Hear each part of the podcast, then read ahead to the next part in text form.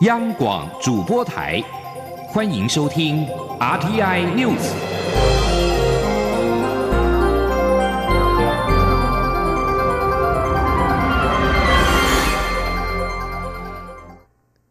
各位好，欢迎收听这节央广主播台提供给您的 RTI News，我是陈子华。行政长赖清德在今天表示，行政院依照联合国儿童权利公约制定儿童照顾政策，卫福部也投入经费加强产前以及儿童健康检查。为了进一步提升层级，他决定在行政院成立儿童权益健康福利委员会，由他或政委员亲自主持会议，守护儿童身心健康以及人权。记者王维婷的报道。中华民国儿童健康联盟八号举办年会与研讨会，儿童健康联盟创办人吕鸿基提及，台湾少子化问题严重，但是儿童死亡率却很高，政府应该设法解决。行政院长赖清德在开幕式致辞时，认同吕鸿基的理念，表示儿童是国家明天的主人翁，儿童的权利在今天，不在明天。赖奎表示，吕鸿基曾向他反映，政府没有专责主管儿童权益的部门，建议是否能在卫福部下设立司或局主管。赖清德表示，儿童权益是跨部会的事情，若只在卫福部成立司或局，不足成事。赖奎允诺，在行政院设立儿童权益健康福利委员会，由他本人或政务委员亲自主持，拉高层级落实儿童权益政策。赖清德说：“那我认为，儿童相关儿童权益健康福利的委员会应该要成立啊，此其实也啊，应该是这样子。我不知道在场各位赞不赞成？”那如果赞成的话呢？那表示说，国安会目前这个规划的方向啊，可以持续去推动啊，可以持续推动。那很快的，我想明年第一次的会议就可以可以来来举行。那这样的话呢，我们儿童权益的保障啊啊就可以持续来推动。赖清德表示，政府目前根据联合国儿童权利公约制定儿童照顾政策，除了守护儿童身心健康，也重视儿童人权。他希望政府、学校和家庭共同携手，达到联合国儿童照顾的标准。赖清德表示，卫福部二零一八到二零二一年投入新台币三亿元的经费，加强产前与儿童健康检查。此外，在托育的部分，政府也投入上百亿的经费，推动准公共化和加速建制公共化托育环境。赖奎说，新政策刚实施时难免有纷扰，但是相信一段时间之后，家长就会知道政府是真正关心他们所遇到的困难。中央广播电台记者王威婷采访报道。台湾通过禁止日本核灾区食品进口的公投案，日本方面表示，台湾恐怕因此无法加入跨太平洋伙伴全面进步协定 （CPTPP）。而对此，行政院发言人 Grassdaka 在今天表示，日本的反应可以理解，也不意外。这是台湾未来加入国际组织的艰难挑战。行政院会请相关部会继续向日方沟通，争取谅解。继续是记者王维婷的报道。反对日本核灾区食品进口台湾的公投通过，冲击台日关系。日本外相河野太郎表示，台湾希望加入跨太平洋伙伴全面进步协定，但是变成这样的情况无法加入。对此，行政院发言人古拉斯尤达卡八号表示，日本会有这样的反应，可以理解，也不意外。台湾已经为了加入 CPTPP 做了非常多的努力，行政院会请相关部会持续对日本沟通，争取日方谅解。古拉斯说：“公投结果出炉之后，日本方面会有这样的反应，其实我们可以理解，也并不意外。但是这的确会是台湾未来加入国际组织非常艰难的挑战。那行政院呢，一定会请相关的部会或是单位。”继续的向日方来说明，寻求谅解，争取支持的努力不会改变。古拉斯表示，台湾为了加入 CPTPP，在制度面做了非常多的努力，就等着希望加入。如今多了公投结果的变数，行政院会请相关单位继续沟通努力。另外，行政院长赖清德七号亲自说明选后内阁检讨结果，明白表示时间到了就会坚定离开。外界关注内阁总辞是否有时间表。古拉斯回应这个问题由蔡英文总统和赖清德共同决定。中央广播电台记者王威婷采访报道。而对于日本外相河野太郎表示，台湾管制日本食品进口一事导致无法参加 CPTPP。驻代表谢长廷被问到是否预测日方有报复措施时，谢长廷答说不敢预测。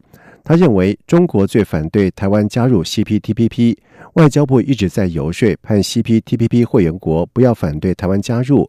台湾是自由国家，经贸水准高，有资格加入。但日时的问题，公投案让反对台湾加入 CPTPP 者有了借口。高雄市长当选韩国瑜的小内阁人事仍未公布。韩国瑜在今天强调，是否团队将朝和谐、安定、发挥功能的方向布局，而目前正在进行当中，不要一直把锅盖掀开来。而对于竞选期间的对手陈启迈，最近是相当的活跃，还和粉丝相约喝咖啡。韩国瑜也打趣的说：“希望帮我留一杯。”记者黄美玲的报道。高雄市长当选人韩国瑜假日行程满档，不过在经历原民会主委人事案争议之后，韩国瑜对于小内阁的布局更加谨慎。八号他出席活动接受媒体访问时表示，最近有征询一个首长人选，但是对方坦诚有酒驾记录，只好作罢。他指出，市府团队用人一定会朝安定、和谐、发挥功能的方向布局，各种组合都有可能，也会有局处首长留任。外传杨秋兴可能会接掌高雄捷运公司董事长，韩国瑜则说还不证实，人事底定之后就会向外界宣布。他说。那电锅在煮饭，你不要一直开锅，那饭都不会煮熟，好不好？我们在正在进行公布一下新一波的 小内阁吗？我们会稍微晚一点，我现在不要把这个锅老是锅盖掀开来，好不好啊？另外，代表民进党参选高雄市长失利的前立委陈其迈，最近不但频频透过直播保持人气不坠，下午还与大批的麦粉一起喝咖啡。韩国瑜也幽默回应：“呃，我最近其迈委员。”呃，越来越活泼，越来越轻松，而且越来越跟接地气，跟年轻朋友在一起，为他高兴。希望将来有机会能能够帮我们团队一起来帮高雄市民来打拼。下午还要发咖啡耶！太棒了！希望他希望他帮我留一杯。对于最近台北市长柯文哲指高雄负债三千亿，韩国瑜世接烂摊，韩国瑜则说他一定会面对债务，不会逃避。记者黄佩宁综合报道。而代表民进党参选高雄市长失利的前立委陈其迈，在今天下午则是在高雄市布洛特区举办了感谢有您咖啡音乐会。陈其迈也特别准备了贴心的小礼物，还开金嗓唱了两首歌。现场麦粉是万头钻动，争相和陈其迈合照以及要签名。陈其迈表示，选后他要开始和高雄谈恋爱，关心偏远儿童教育，也呼吁支持者，如果高雄是最心爱的男朋友或者是女朋友，就要永远祝福，把最好的留给高雄。记者王维婷的报道。前立委陈其迈选后几次网络直播，使得他的网络人气再攀巅峰。原本和麦粉约定喝咖啡，由于报名人数超过九千人，便改成咖啡音乐会的形式，邀请更多支持者参加。陈其迈八号在高雄博尔特区举办咖啡音乐会，业者自动自发提供一万杯咖啡，现场卖粉齐聚，万头钻动。陈其迈透过直播寻找的三位铁粉，报数大姐、大社果菜市场阿婆和落泪正妹也到场力挺，更有打扮成蜘蛛人造型的小小麦粉现身支持。陈其迈也送上爱的抱抱。陈其迈表示，选后他不断思考怎么样让台湾更好，让高雄更好。他希望以超越蓝绿的精神，号召麦粉一起帮助年轻人减轻负担，缩短数位落差，解决偏乡教育问题。陈其迈说：“他选后的路就是通往你心里的路。高雄是他天涯海角最留恋的地方。他也拜托麦粉开始和高雄谈恋爱。”陈其迈说：“选举已经结束，大家要心怀包容，把最好的祝福送给高雄。”陈其迈感谢支持者和他站在一起，这是他一辈子的骄傲。我们面对民主，我们要更谦卑。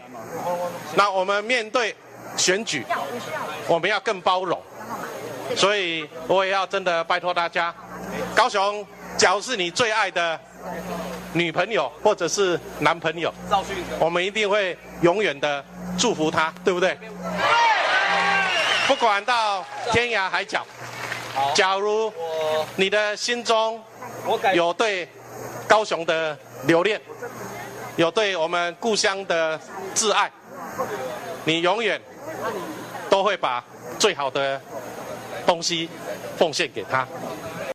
陈其迈也罕见的开口献唱王菲金曲《红豆》和阿哈合唱团的《Take on Me》两首歌曲，台下麦粉尖叫声不断。有时候我会相信一切。